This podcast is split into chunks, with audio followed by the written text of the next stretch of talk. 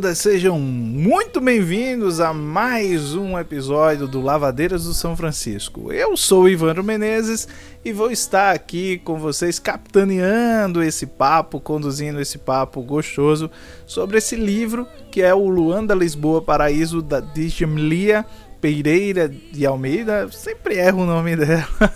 Mas enfim, é um romance português escrito por essa autora portuguesa angolana, e eu convidei o meu amigo Paulo Lanes, lá do arroba Lendo Arte, também meu companheiro lá no Mais Literatura, no canal Mais Literatura lá no YouTube, que é a casa do, do Lavadeiras lá no, no YouTube, esse canal coletivo, aí são 10 perfis que se uniram, então esse episódio você pode ouvir aqui no Lavadeiras, você pode conferir também o vídeo lá no YouTube, no Mais Literatura, é só procurar que você encontra. E então, vamos a esse papo que eu bati com o Paulo Lani, sem mais delongas, sobre esse livro, sobre, as nossas sobre a nossa leitura e a percepção desse romance português que é o Lisboa, Luanda, Paraíso. Fica aí com a gente e confere esse papo que foi para lá de divertido. Ainda bem se o destino quiser esta trágica história sua. É, Paulo, me corrija aí, é difícil falar o nome dela, né? Jaimilia Jamília Pereira de Almeida. Isso. Foi um romance que saiu pela Companhia das Letras em Portugal e também saiu pela Companhia das Letras aqui no Brasil. A autora é uma angolana, né, que vive em Portugal. Nunca sei se, se a literatura portuguesa ou se a gente enquadra ela como literatura angolana, né, Paulo? Ela foi ah, naturalizada, né? Ela foi naturalizada portuguesa, mas eu acho que nesse caso vai pela questão da própria identificação da autora, né? É o mesmo caso do Walter Ugumang, que também nasceu na África, mas ele se identifica como um português de fato. Eu acho que no caso da Jamília, ela também se identifica como portuguesa. Eu tenho essa impressão. Não, assim, ela fala das suas origens, né? o próprio romance trata disso, mas eu acho que enquanto nacionalidade ela se define como portuguesa. É tanto que a resenha que eu coloquei no, no, meu perfil lá no Instagram, eu coloquei a bandeira de Angola, mas no, nas hashtags eu botei literatura angolana, literatura portuguesa. que lugar é colocar ali, né? Se você parar para pensar que antes de 75, todo mundo que nasceu em Angola é português, é, a gente começa a pensar como que essas relações é, coloniais ainda estão muito próximas, né? Então, é difícil meio separar. É, a gente vai ver isso também. É, você falando, me ocorre. Uh, já tenho me deparado mais com isso com a literatura francesa, né? Porque na literatura francesa você tem o Camille ali, que é, que é franco-argelino, você tem a, a, a Leila Islamani, né? Que é, é também está ali entre, entre Paris e o Marrocos. Então você fica Sim. meio sem saber quem, quem, quem o, o Gael Fayet, que fica ali entre o, nessa limiar, né? Isso, um, você Não, fica contar vezes... que muitos têm pais de um lugar e eles nasceram em outro, só que eles realmente se formaram nesse espaço novo, africanos ou não, né? Mas eu, uma das maiores disputas que eu vejo é com relação ao Alberto Camus, que é, o Nobel é de quem? É da França ou é da Argélia? Né? Ele sempre tem uhum. essa, essa questão muito viva mesmo. O colonialismo é uma desgraça, né? Nunca vai ser um, uma coisa resolvida nas nossas gerações ainda. Vai ter muito tempo para ter que superar isso. Ao, mesmo tempo, eu também fico me questionando, me ocorreu agora, é, se também essa classificação que a gente às vezes faz também não denota um pouco de, de uma visão etnocêntrica para colocar assim de forma bonita. Porque, por exemplo, a gente não questiona que o Walter Ugumães seja português, mas de uma certa maneira, os autores que vêm de África e que tem a cor preta, a gente fica tentando é, Ligar, achar né? que são. É, é o caso do Gael Faye, que a gente colocou aqui, que tem pai francês e mãe é, ruandense. E você fica, ah, ele é ruandense ou ele é, é francês, ou o caso também da, da. Ai, gente, eu sempre atrapalho o nome dela, Jamilia. Jamília. Jamília, Jamília. Não, mas é o que eu falo, é como eu tento sempre colocar em primeiro, papel, em primeiro lugar como que a, a, a, autora se identifica. Porque senão a gente vai ficar entrando numa saia justa, já começa dando explicações que vão estar sempre com sempre vão poder ser contestadas, né? Mas aí também depende muito da imprensa. Como estive em Portugal, não em Angola, eu não sei como se foi uma nomeação dela de, sobre si mesma ou se foi uma coisa da imprensa portuguesa que trata, né? Mas agora sim, é muito os africanos, que ao que eu tenho percepção quando eu estive lá, que eu conheci muitos autores africanos, eles têm muito orgulho de falar de, da origem dele, né? Enquanto nós brasileiros, a gente sempre tenta colocar alguma coisa no meio, né? Ah, eu sou de família italiana, então eu sou ítalo brasileiro. Ah, não sei o que. Sempre tem essa, essas voltas, né? Enquanto lá a coisa é mais fechadinha. Quando não é, é porque é confuso mesmo. Eu sei que, por exemplo, quando teve a tanto em Angola quanto em Moçambique, quando teve a guerra de independência, nos dois países eles obrigaram os cidadãos a definirem ou você é português, ou você é moçambicano, ou você é angolano.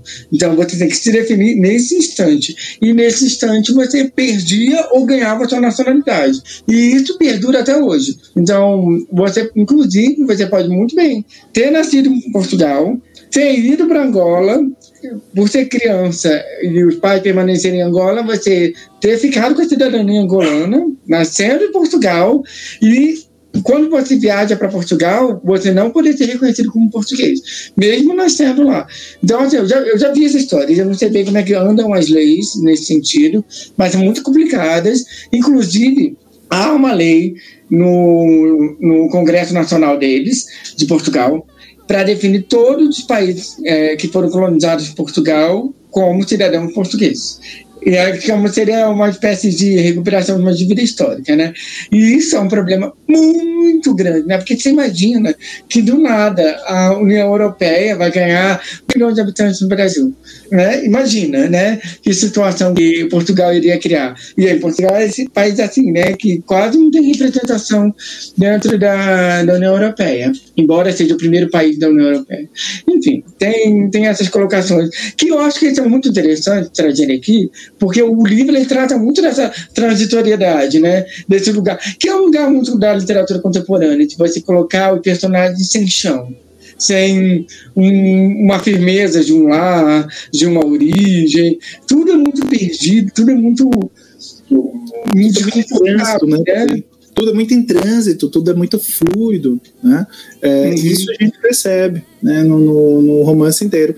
E eu acho que o romance tem em parte também esse tom atual, que é aquilo que de uma certa forma a gente percebe dentro da Europa, toda essa, essa crise humanitária que a gente vê ali dentro do continente europeu, e ela volta um pouco né, ali para o momento de, de independência de Angola, é, quando o, o país está se tornando parte se passa ali dentro da guerra, é, então é bem interessante como ela coloca isso e como ela vai pôr esses, esses personagens que de uma certa forma chegam a Lisboa vindos de Luanda, mas que ele você começa a perceber o sentimento dele em relação a, a Luanda, é, que Luanda para ele funciona como uma espécie de estorvo, né? como uma espécie de lugar é, do não retorno. Porque é. retornar para lá não é só retornar para um lugar, vamos dizer assim, subdesenvolvido, precário, em conflito, mas é também voltar para uma série de coisas das quais ele, ele, ele, ele se vê tentado a escapar.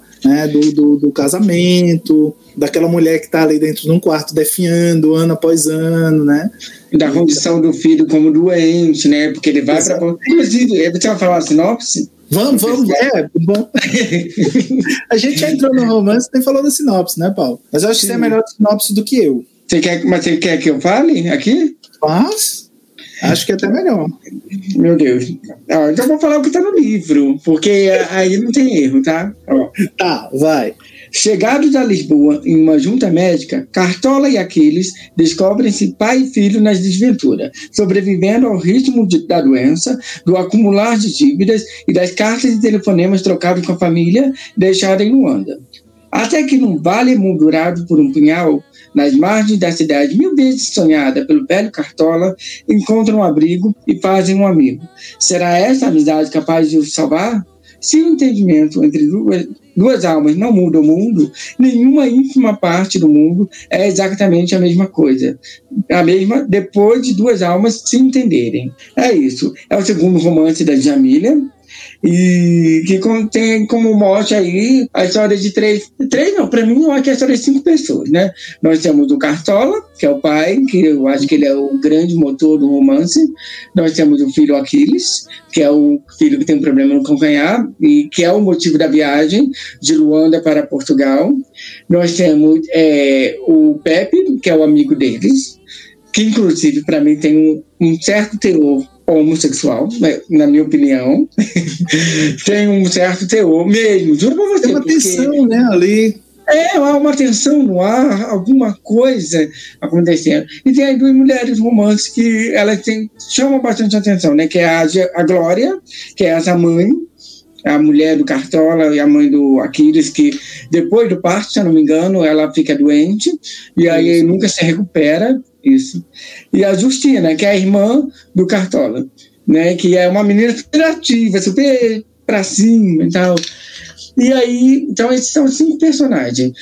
Luanda e Lisboa Paraíso acabam também sendo personagens, né? Luanda é a capital de Angola, Lisboa é a capital de Portugal, para onde eles se mudam, e Paraíso seria esse lugar específico, um bairro. Um né? bairro Parece um bairro. É, um bairro, é, um bairro periférico que não existe. Ele não existe na história real, na, no, em Lisboa, Lisboa né?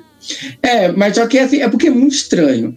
É como a gente sempre fala, né? Quando a gente viaja para a Europa, a gente fala que ah, aqui não tem favela, né? A favela tá. Só vocês têm. Daí a gente fala, não, a sua favela tá no Brasil, a sua favela tá em Angola. Você deixou a favela lá, mas ela é sua. E aí. Só que Portugal ele tem o que a gente diria de favela, que são os prédios mesmo. Prédios que são verdadeiros cortiços, super perigosos, super tensos, que geram é um conflito muito sério. Agora, assim, antes da gente seguir na do romance, uma coisa que eu queria é, martelar aqui, que é, muito, é muito é, marcante.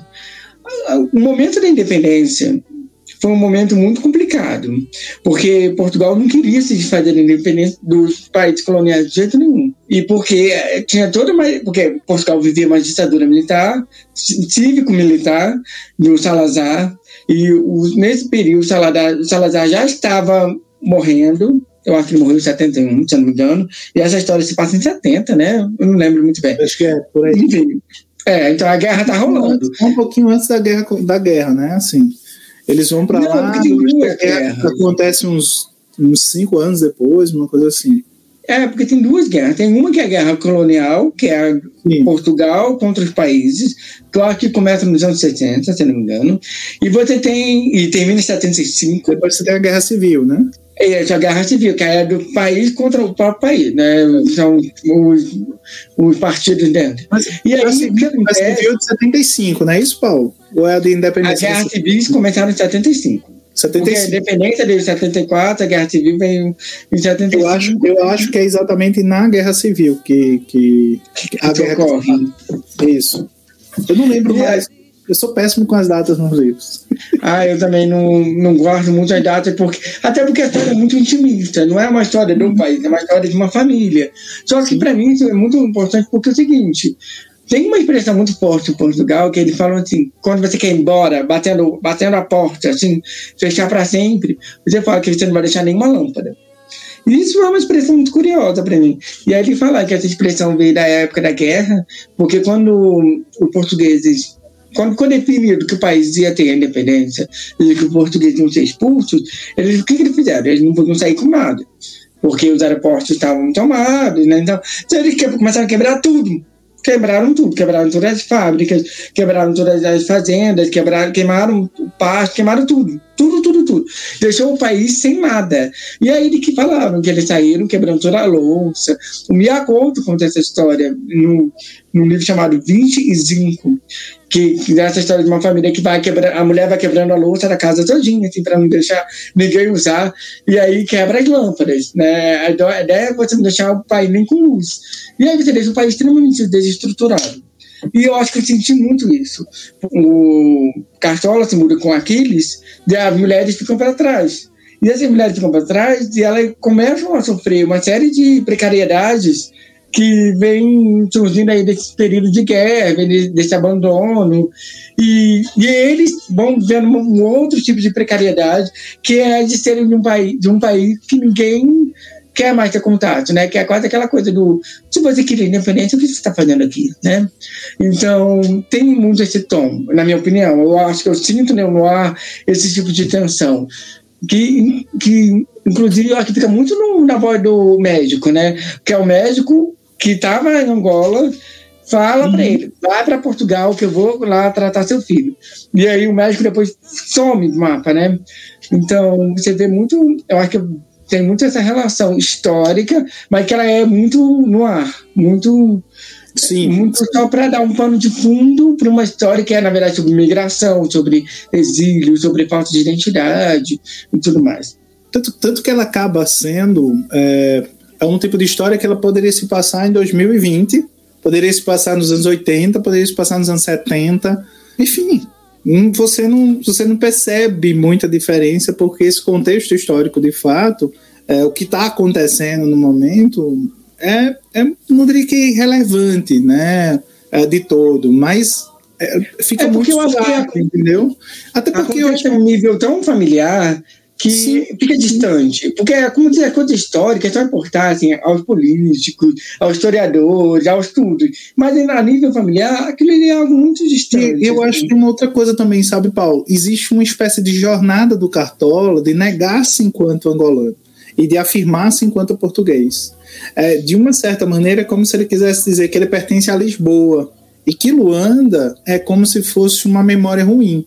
Tanto que é muito engraçado que os momentos que se fala em Luanda são os, os momentos que ela intercala com os telefonemas e uma ou outra carta que ele escreve para Glória, né? Ou que ele conversa com Glória. E é meio que como se. se e eu, eu sentia muito isso quando estava lendo o livro. Uh, que quando chegava ali na cabine telefônica, que ele ia ligar para ela, ou que vinha aquela carta tal, era uma espécie de, de, de interrupção. Era como se fosse uma espécie de âncora puxando ele de volta para a realidade dele, para dizer assim, olha, você é o marido de uma mulher doente. Né? Então, então você... eu acho que também, também tem uma coisa de deixar a gente sempre lembrando de que ele está em uma fase de transição.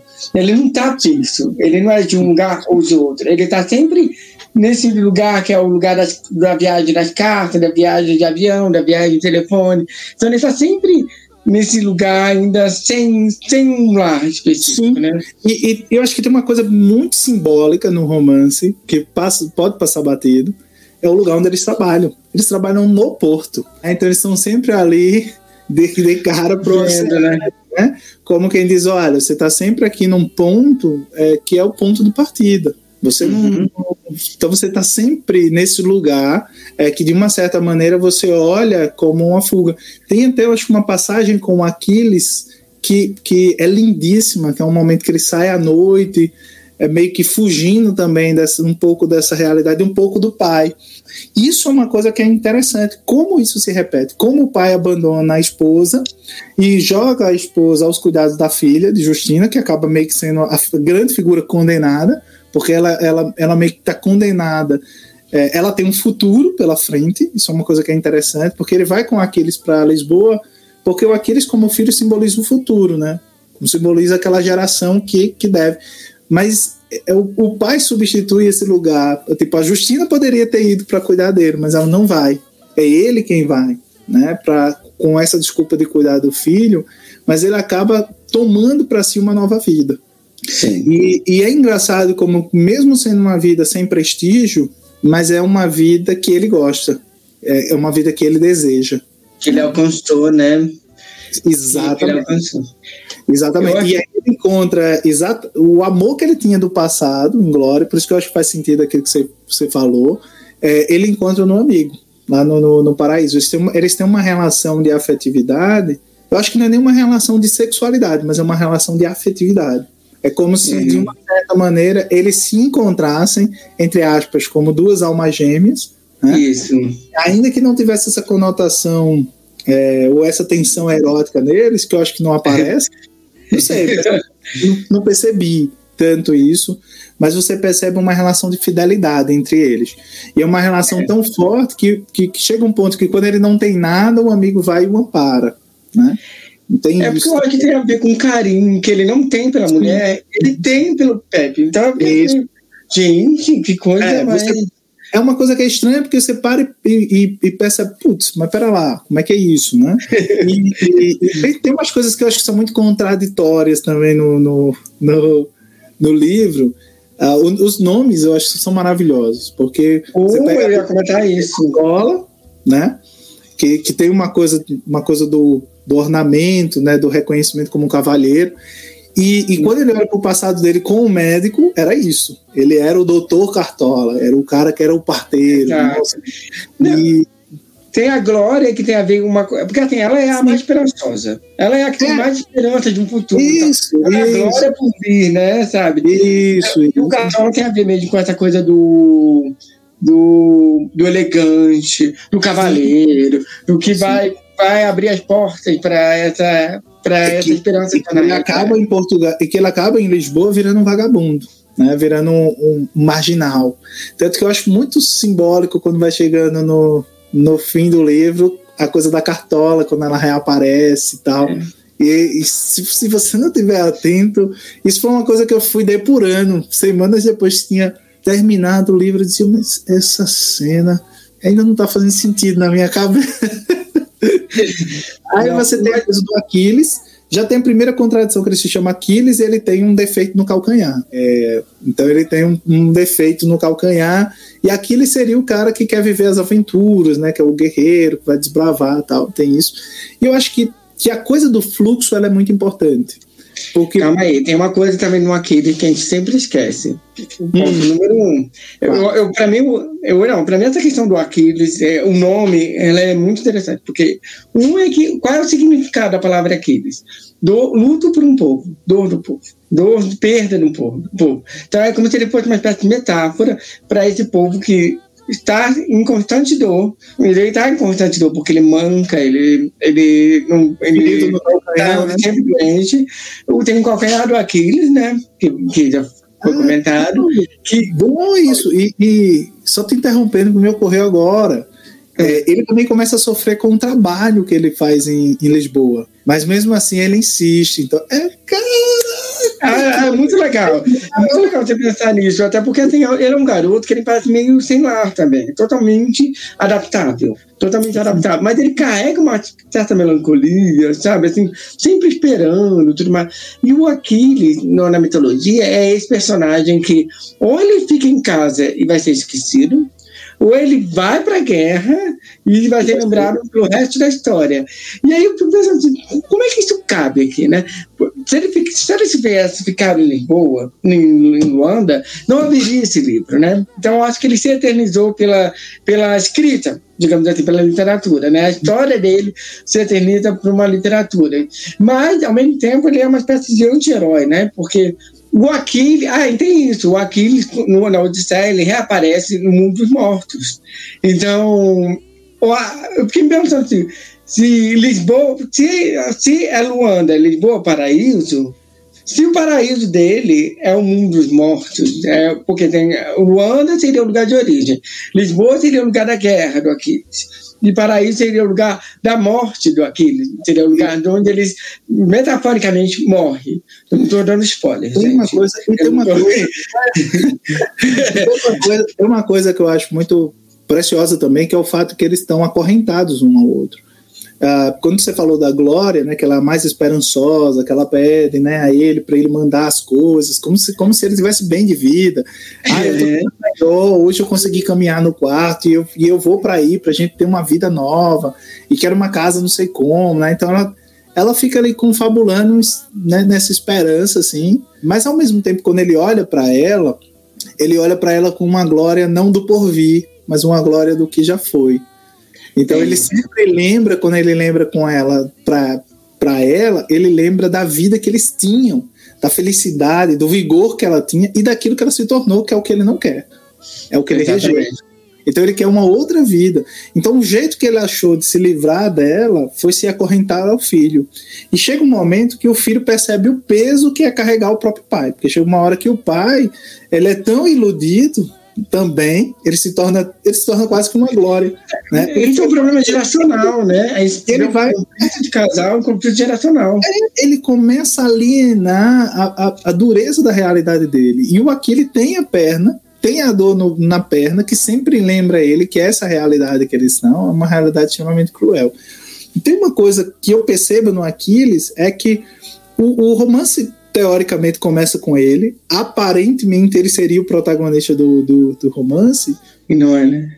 Então Cartola meio que rouba esse protagonismo dele. Então esse movimento você percebe no romance, esse movimento você percebe na vida dele, que eu acho que que isso é uma coisa sensacional, que é essa coisa do roubo do protagonismo. E então chega um momento que ele se enche de tanta fúria porque ele tem que carregar o pai, que aí ele diz assim, olha, eu quero, ele olha ali pro oceano, né, e diz, eu quero, enfim, outra vida. Que aí eu acho que tem essa coisa do morrer metaforicamente. E aí, quando ele retorna, tem aquela coisa que a gente não vai dar o spoiler aqui, que tá paraíso, né? E, e, e, que é meio que, que um sacode mesmo nele, né? E, eu, e quando você acho... vê a Justina, é a mesma coisa. Quando a Justina vem para Lisboa, ela parece muito pai. Porque ela começa a ter certas esperanças, você percebe uma tensão entre ela e o Pepe. Teve uma hora que eu disse assim: eu acho que o Pepe vai casar com essa mulher né? Vai casar com a Eu fiquei até naquela torcida e de repente, não, voltou para Luanda. Sabe? E a Justina, ela carrega uma certa justiça, né? Ela é toda é, centrada, racional, ela organiza Exatamente. tudo, ela põe ordem, ela é e... como uma justiça deveria ser, né? Isso. E ela, Só ela volta, né? E, e, é engraçado porque assim é como se ele dissesse: olha, enquanto a presença da justiça se faz, né, se faz notar, se faz perceber, a felicidade desponta, porque é o momento que eles são mais felizes em Lisboa, é exatamente o, verão que Justina passa com eles, né, porque ela traz, o que você acabou de falar, traz essa ordem, traz, traz a canção, musicalidade volta a casa, então é, é, é como se ela dissesse assim, olha, mesmo na escassez, porque tudo é muito escasso, mas uhum. mesmo na escassez, é, é esse, vida, né? tempo, né? esse tempo traz sopro, traz alegria. Uh, e quando ela vai embora, aí mostra como tudo começa novamente a declinar. Então acho que também tem essa coisa metafórica do nome dela, que é Justina, que tem um pouco a ver com essa ideia de, de justiça. E a mãe, diz passagem, que ela está confinada em Luanda, na casa, no quarto. Mas ela não sofre mais exatamente por conta da presença de Justina, que faz com que todas as coisas, mesmo em meio à guerra, funcionem, né?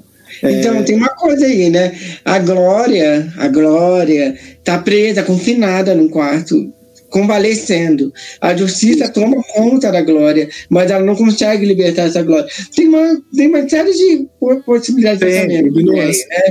Inclusive, então, que agora, aí... antes da Justina assumir esse papel, tinha duas primas que eram criadas que maltratavam a Glória, né?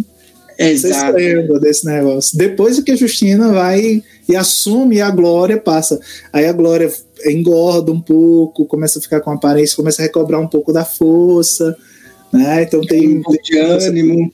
É, e aí você tem um momento mesmo no livro que você começa a acreditar que ela tá melhorando. Mas aí, quando chega no, no passo seguinte, vem a guerra. Então é como se a guerra desestabilizasse tudo isso novamente. Isso. Aí você vê ela novamente definhando, né?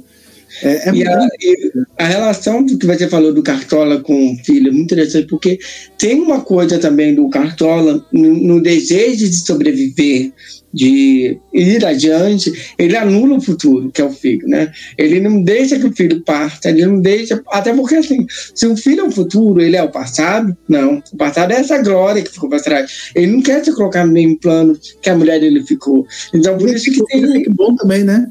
Porque se o filho fica bom, nada justifica. Né? Tem, esse, tem esse lance. É um livro muito bom. É, é um livro que, que me deixou muito curioso, porque eu acho que eu estava esperando alguma coisa a mais acontecer. Então você fala assim, mas gente, por que, que, por que, que o romance está indo para esse lugar? Né, é, ficou uma coisa, uma reflexão mais filosófica, assim, uma coisa mais sabe assim, do, do, da casa, de dentro. Enquanto eu achei que ia ser um romance que ia pular, sabe, assim, blá, blá, blá, blá, e atravessar várias questões. E aí eu acho que tem um pouco disso, né? Do sempre estar esperando. Porque até hoje está, né? Até hoje tem essa, esse problema, essa diferença muito grande entre os dois países, essa falta de tratamento com migrantes africanos. E os imigrantes africanos são realmente muito maltratados na, em Portugal, né? Eles são muito colocados à margem da sociedade, a tal ponto que você não vê na cidade é, pessoas negras em, em espaços de, de, como eu posso dizer, em espaços mais privilegiados, nem mesmo no comércio. Então, assim, não é que é, não é igual no Brasil que há uma certa miscigenação lá, há uma divisão muito grande. Você não vê apartamentos que moram homens brancos e negros. Isso é muito raro. Então, você vê uma região onde negros vivem. E isso acontece com praticamente todas as culturas que dividem espaço em Portugal com relação a ciganos, relação a imigrantes da Romênia, relação a várias coisas, porque a Romênia fala uma língua muito próxima do português. Então, é, os brasileiros mesmo. Brasileiros são mais é, afetivos, assim, mais palhafatosos, mas é, acaba que tem regiões onde tem brasileiros, onde o, trata, onde o jeito de ser brasileiro é mais é, mais aceitável do que em outros pontos. Então, é muito complicada essa relação que Portugal tem. E isso porque, assim, tem que lembrar sempre que Portugal é menor que todas as colônias. É, eu acho que há, sempre houve esse medo de uma certa invasão cultural, uma invasão de gente mesmo, uma vazão. Então, há, e, então esse deslocamento ele se faz meio que como uma proteção, muito envolvida de preconceito, de medos mesmo, e, e isso acaba isolando eles dessa história oficial e meio que descolando o tempo mesmo. Então, eles ficam travados nessa sempre esperar.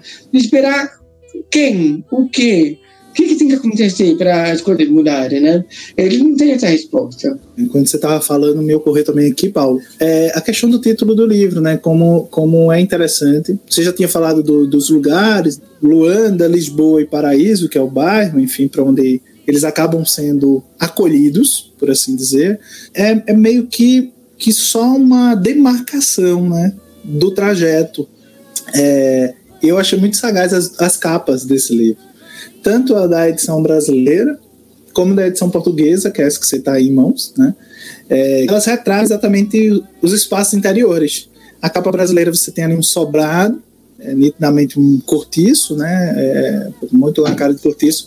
E a capa portuguesa, que eu acho também achei lindíssima, não entendi porque que a companhia não, não trouxe essa capa para cá, que é dele sentado numa, numa cadeira, né?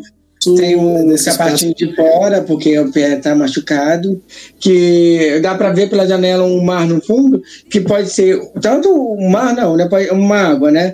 Pode ser tanto o rio, né? Do, Lisboa, Rio Tejo, como pode ser também a viagem, né? Uma relação ao oceano, né? Uma viagem. Isso.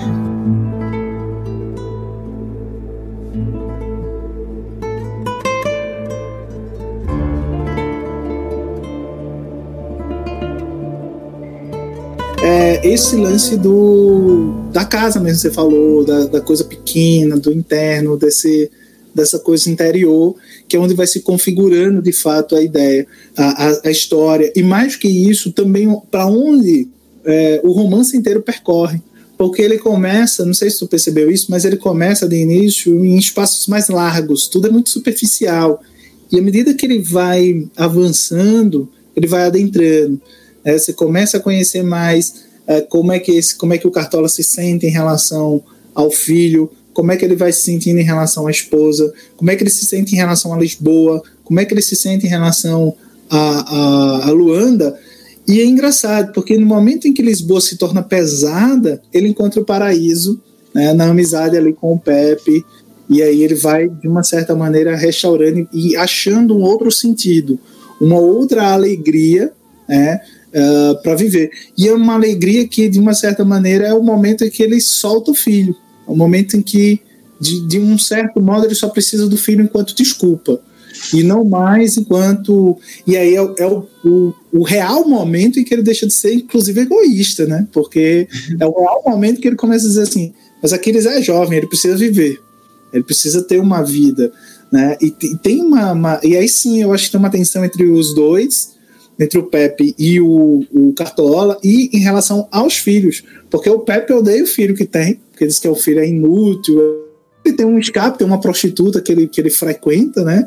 O Pepe, que é interessante isso que ele frequenta lá longe, lá em outro bairro, né? Que ele sai meio que para Uh, e, e, tem essa, essa relação do, do, do, Cartola com Aquiles. E o modo como se enche de uma certa esperança e, e vai rompendo de vez o vínculo com, com Luanda é o momento em que o Aquiles começa a olhar para o pai e dizer assim: olha, o pai se tornou o filho. É agora eu que tenho que tomar conta dele, sabe? Então aí ele deixou de ser um fardo, mas o pai se tornou um fardo. E esse fardo ele precisa carregar, porque o pai começa a envelhecer. Isso é uma coisa que é interessante. O tempo começa a agir. Ele começa, você começa a perceber as, as mudanças de expressão, a força que ele já não tem mais, ele já não tem mais o mesmo vigor. Então você vai começando a ver isso. E de uma certa maneira o Cartola se vê obrigado a, mesmo com as dores, mesmo com incômodo, mesmo é, andando escondido, que ele anda escondido para ninguém perceber que ele manca, né, porque ele começa a ser marcado. É, e isso é uma coisa que é interessante, que todo estrangeiro ele é estereotipado e ele passa a ter esse, essa marca com em relação ao pé, né? Ele passa a ser o manco, né? Então ele passa a, ser, a chamar a atenção porque ele é o manco, né? porque ele é aquele cara que tem aquele defeito, que tem aquele problema, tá? E como você já citou, inclusive, que isso é muito metafórico do, do estrangeiro mesmo, né, em Portugal. É muito interessante perceber como que eles se relacionam o tempo todo como pardos, né? Como que a, a, o problema, o fator social e econômico é, dinamita uma família mesmo. Todo mundo passa a ser um pardo, em todo sentido. Então, se a, se a resposta para a felicidade deles era a união, que é o que a Justina mostra quando ela vai passar um tempo com eles, e eles ficam juntos, eles se cuidam, cuidam do parte deles, se essa é a solução, eles não conseguem isso porque toda hora a, a, situação econômica deles e a situação social deles se impõe e mostra que eles são um fardo um para o outro. Tem uma passagem aqui que eu acho muito bonita, uma frase pequena, bem curtinha, que mostra um pouco essa ideia do paraíso deles, como esse lugar meio que dos mortos, no sentido metafórico, e também de como que isso revela uma certa falta de lugar, né? E aí que, que o nome paraíso, ele para mim é muito irônico, né? Não tem nada de paraíso maravilhoso, nem nada, é só um nome para conquistar eles e que eles permanecem. E ele fala assim, olha, que pro pro Aquiles, é, que é, o que aconteceu foi que de Portugal a cidadania dos mortos foi o seu único visto de residência. Então, tem muito isso de você carregar nas suas costas quem se foi, é, quem não conseguiu superar suas próprias condições, de como que, enfim, é, tem essa estrutura desestruturada ao Sim. extremo, né? Que, foi, que, é, que o visto de residência dele é só isso. É só essa estrutura pessimamente cuidada que ele foi submetido. Tem, tem um trechinho aqui também, já que você selecionou um trecho, que eu tinha é. marcado que eu achei incrível, é, que é no capítulo 27, quando ele diz assim: não eram vítimas uns dos outros, nem ninguém tinha torcido os seus sonhos de propósito. É um pouco disso que a gente está falando, né? No comboio de dívidas, resignação, fome, má vontade e zelo em que a família de cuidadores viajou, já passou aí um tempão. Talvez dentro de cada doente houvesse um tirano, e dentro de cada cuidador, um carrasco. E aí ela vai descrevendo meio que o círculo, né? Do Aquiles que arrasta o pé, é, do homem é, é, é, que arrasta pelo pé, o homem que o arrasta ao pescoço, a ideia da meninice, Justina, é, aí cada cara, quando você tem no contexto que ele diz, Justina tanto fingia que Glória tinha morrido, como daria a vida por ela. Tinha se apaixonado pelo cuidado que lhe tinha para poder sobreviver a uma vida abortada. Então é incrível como é, de uma certa maneira, também a família se torna esse fardo e, e se torna essa quebra de sonhos.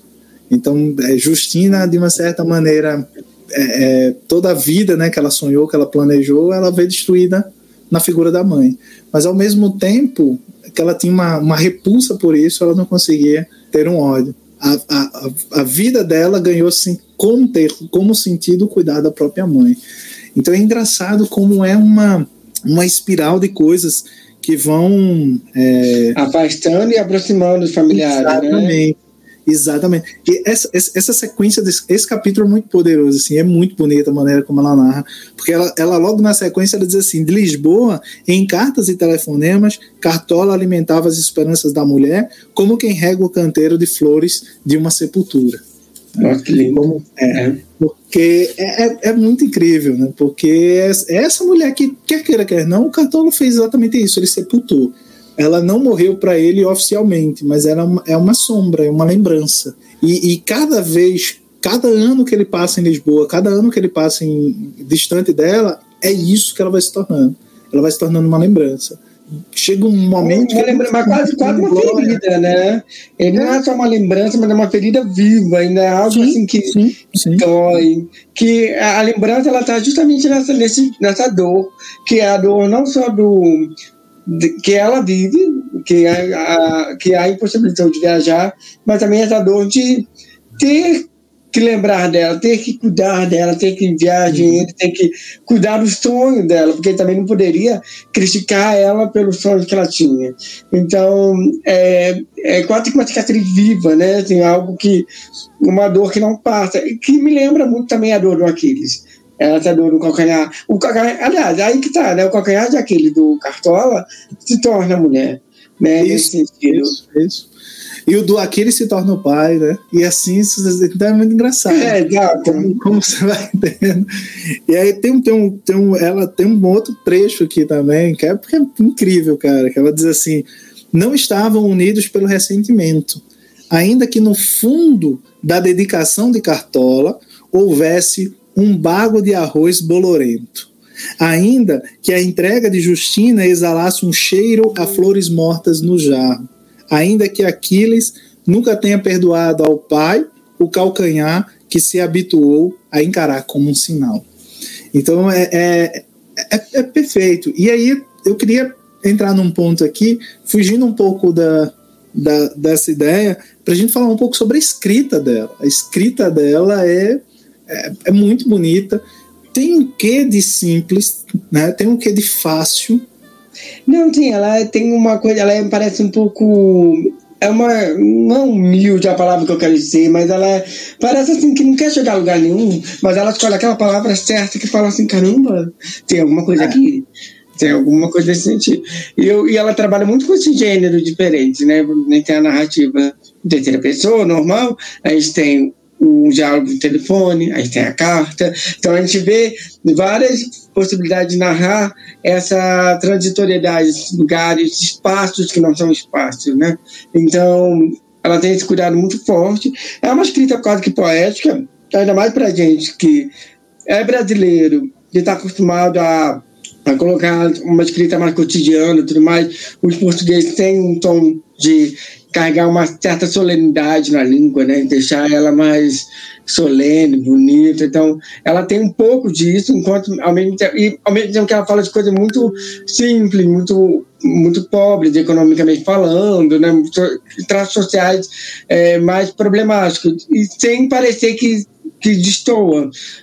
A linguagem nela se segura nessa estrutura é, frágil que eles têm. Então, isso é muito legal para criar uma semelhança do pensamento, porque eles têm pensamentos muito complexos. Eles pensam, eles refletem, eles sentem essa dor que ele tem de não conseguir chegar num lugar específico. Sem, e essa dor não parece uma dor digamos assim, burguesa, essa coisa meio, essa reflexão do, do, da, da de uma classe entediada, né?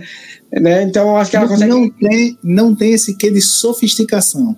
Isso, exatamente. Porque, e o que eu vejo nos personagens aí, no Aquiles, no, no, no Cartola, na Glória, mesmo na Justina, é exatamente isso. Eles não são personagens menos complexos, com problemas que não sejam problemas complexos, mas não são colocados de forma sofisticada.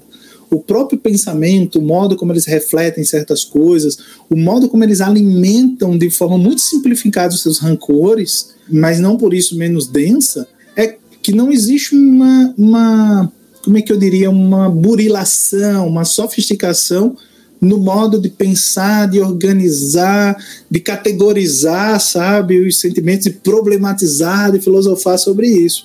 É tão simplesmente muito colado naquilo que eles sentem, na mágoa que eles sentem, no peso que eles sentem, em carregar isso para além do peso das suas próprias vidas.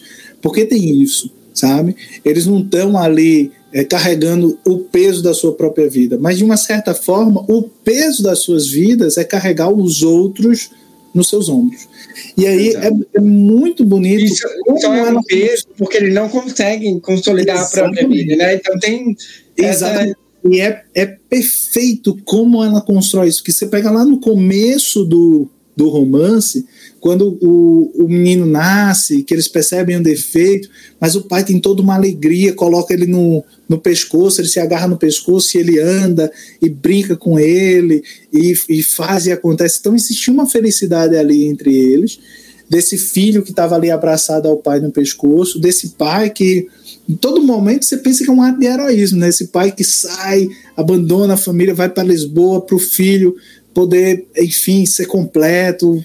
E de repente aquela doença do filho se torna para o pai é, é um, um, sinal de que ele deve continuar ali, de que ele deve ficar, de que ele deve permanecer, e passa a ser uma coisa conveniente, e aí ele começa a se encher de desculpas, ele começa também a se deparar com a realidade que ele não vai conseguir curar o filho, mas ao mesmo tempo ele se acostuma com uma vida, e isso pode ser também uma coisa que é muito interessante, que Lisboa representa talvez esse lugar de um excesso, de um algo a mais. Então, por mais que seja miserável, por mais que a gente não tenha o que comer, mas ela me, me dá outras coisas. Ela me traz uma perspectiva que Luanda não traz. Entendeu? Pois. Tanto toda a cena em Luanda é muito engraçado. Ela tá dentro do quarto onde a Glória definha.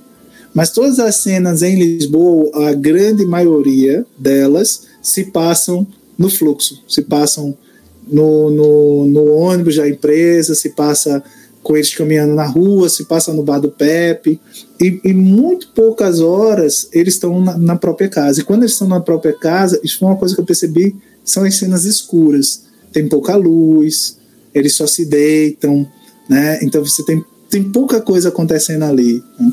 Então é, é como se, se fosse uma espécie de retorno para aquilo, mas ao mesmo tempo a vida está tão acelerada né, que é, eles não param muito para pensar, não param muito para refletir, diferente do que é Luanda. E aí, para piorar, Luanda entra numa guerra, entra numa, numa desordem completa tal. E isso vira também uma espécie de escape para que eles não voltem, para que eles não consigam voltar, para que ele, ele meio que se desobriga um pouco, porque ele já não consegue mais mandar as coisas que a Glória pede, e aí ele uhum. desculpa a guerra então ele meio que vai se emancipando também desse, é, desse processo. É muito bonito. E há, no, no, no, fim do livro, uma espécie de, de redenção, né, Paulo? Eu gosto daquele final. Eu sei que vai ter gente que talvez é um final não aberto, Isso. é um final que a gente não espera, não tem uma conclusão para a história familiar, porque é o que a gente tem comentado aqui, é sempre essa história da espera, de uma melancolia, de sabe, sempre está na expectativa de que algo vai mudar e esse algo demora anos e não muda. Mas acontece algo assim que dá um ponto de virada que a gente entende que a história se encerrou. A história que a gente precisava conhecer, ela se encerrou e o resto a gente vai criando, a gente vai permanecendo. Mas eu, eu, eu gosto. Sei que deve ter gente e aí é bom quem estiver assistindo ou ouvindo, né, comenta, desde o que é que você achou, né, se você já leu, diz o que, é que achou. Se não leu, gostou, enfim, é, quer ler, também comenta aqui, né, Paulo? Pra gente saber. Isso aí, gente. Pessoal, comentem. Leiam um livro. É um livro realmente especial. Ganhou Sim. o prêmio Camões, se eu não me engano. Ganhou, aqui tá até Sim, um livro aqui. prêmios. Ela é, aqui ele ganhou o prêmio literário é, Fundação Inês de Castro. Isso. Tem o Camões também. Né? Desde o tema da Oceanos. Ah, Oceano, desculpa, Camões não. Desculpa, Camões é de Ela ganhou o Oceano dois anos seguidos. Acho que um que foi 2019 ela ganhou como primeiro lugar, que foi ela, acho que em terceiro ficou a Nara Vidal, com sorte. Não foi? Foram três mulheres, não me falha a memória. E aí esse ano ela tem um outro livro também que ganhou. Que foi ela, foi o Itamar Vieira, com Tortarado. Ela com esse livro que é Flores Alguma Coisa, e o Carta a Rainha Louca da Maria Valéria, né? Uhum. É, mas ela, ela ganha aí também o, o prêmio Oceanos com esse, com esse romance. Mas você percebe nesse romance dela que ela, ela segue uma espécie, uma certa tradição, né? Daquele romance que vai sequenciando esses personagens tal. Isso que ela vai criando tramas, ela vai metaforizando. E, e sempre fica aquela coisa chata que se costumou rotular de é, prosa poética. É. Não, é porque assim, ela bebe muito da, do, dessa narrativa intimista que o Portugal adora. Portugal ama essa narrativa muito intimista dentro da casa, que né, a pessoa psicologiza Sim. tudo. Ela bebe dessa fonte, ela bebe muito da fonte da contemporaneidade, que é essa coisa do fragmento, mas pelo deslocamento, né, por essa até por não ter um fim muito demarcado. Então tem essa coisa, mas ela não, não, não perde, não, sai, não tira o pé do chão. Ela está ali, ela está narrando uma história que é, que é real, que a gente consegue perceber essa história acontecendo de, de fato, é, tem uma crítica social, e ela também não se entrega a um realismo muito cru, cruel também, assim, nesse sentido de dar uma martelada na gente, a gente ficar sem ar e ficar, meu Deus do céu, a vida é um, é um horror. Não, ela pega a filosofia, essa filosofia portuguesa, ela pega esse lado trágico da história africana e a, e a contemporaneidade, ela faz uma coisa original. Ela tem um, é, uma própria eu, voz. Eu, eu, acho tem todo um quê de melancolia que é muito comum na prosa africana, nos autores contemporâneos da África. Então tem uma certa melancolia, né? É, em alguns em algumas pequenas partes tem um quê de ironia também, uhum. né? de, de, ironia, de um certo revanchismo, mas eu, eu gosto muito também pelo fato de que é um livro que trata de questões profundas, acena para questões políticas que ainda são muito é, vívidas dentro do, do, da Europa, mas sem proselitismo, sem, é, panflet, sem panfletar em absolutamente nada. Você percebe que ela não deixa transparecer nada. Tudo é muito uma, é uma série de camadas, né? É, é um tipo de, de, de, livro que demanda um, uma certa arqueologia para que você Isso. compreenda necessariamente todas as coisas que estão ali é, mescladas, né? Toda, toda uma, uma certa questão de uma gentileza no modo de escrever, uma beleza no sentido de, de, de tramando, de, de montando né, esse romance.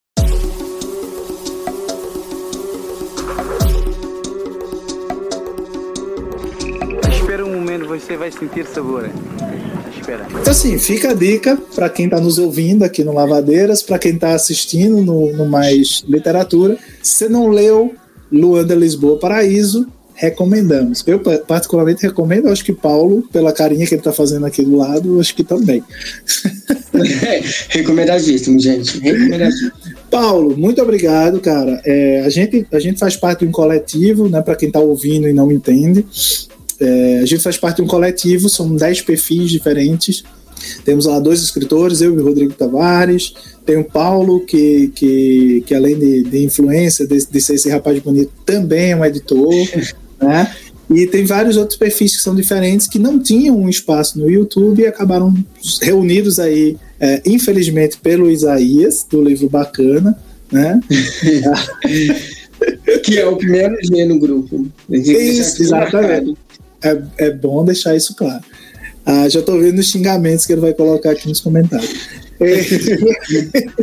E aí ele teve essa ideia de criar o, o, Mais Literatura, então a gente congrega aqui, traz nossas percepções, a gente faz algumas leituras coletivas que o Isaías não participa, é, e enfim, e aí eu juntei o Paulo para que a gente trocasse ideia. Mas se você não sabe onde achar o Paulo, é, você encontra ele no arroba Lendoarte, e além disso, o Paulo tem um trabalho com uma editora, que é a editora Pinard, né, Paulo? Quer falar um pouquinho da, da editora, dos livros, projetos? Pessoal, então é isso. Eu sou um co-criador da editora Pinals, que está no Instagram como pinals.livros. E ao lado do Igor, do Aistantimin, que é outro perfil no Instagram literário também.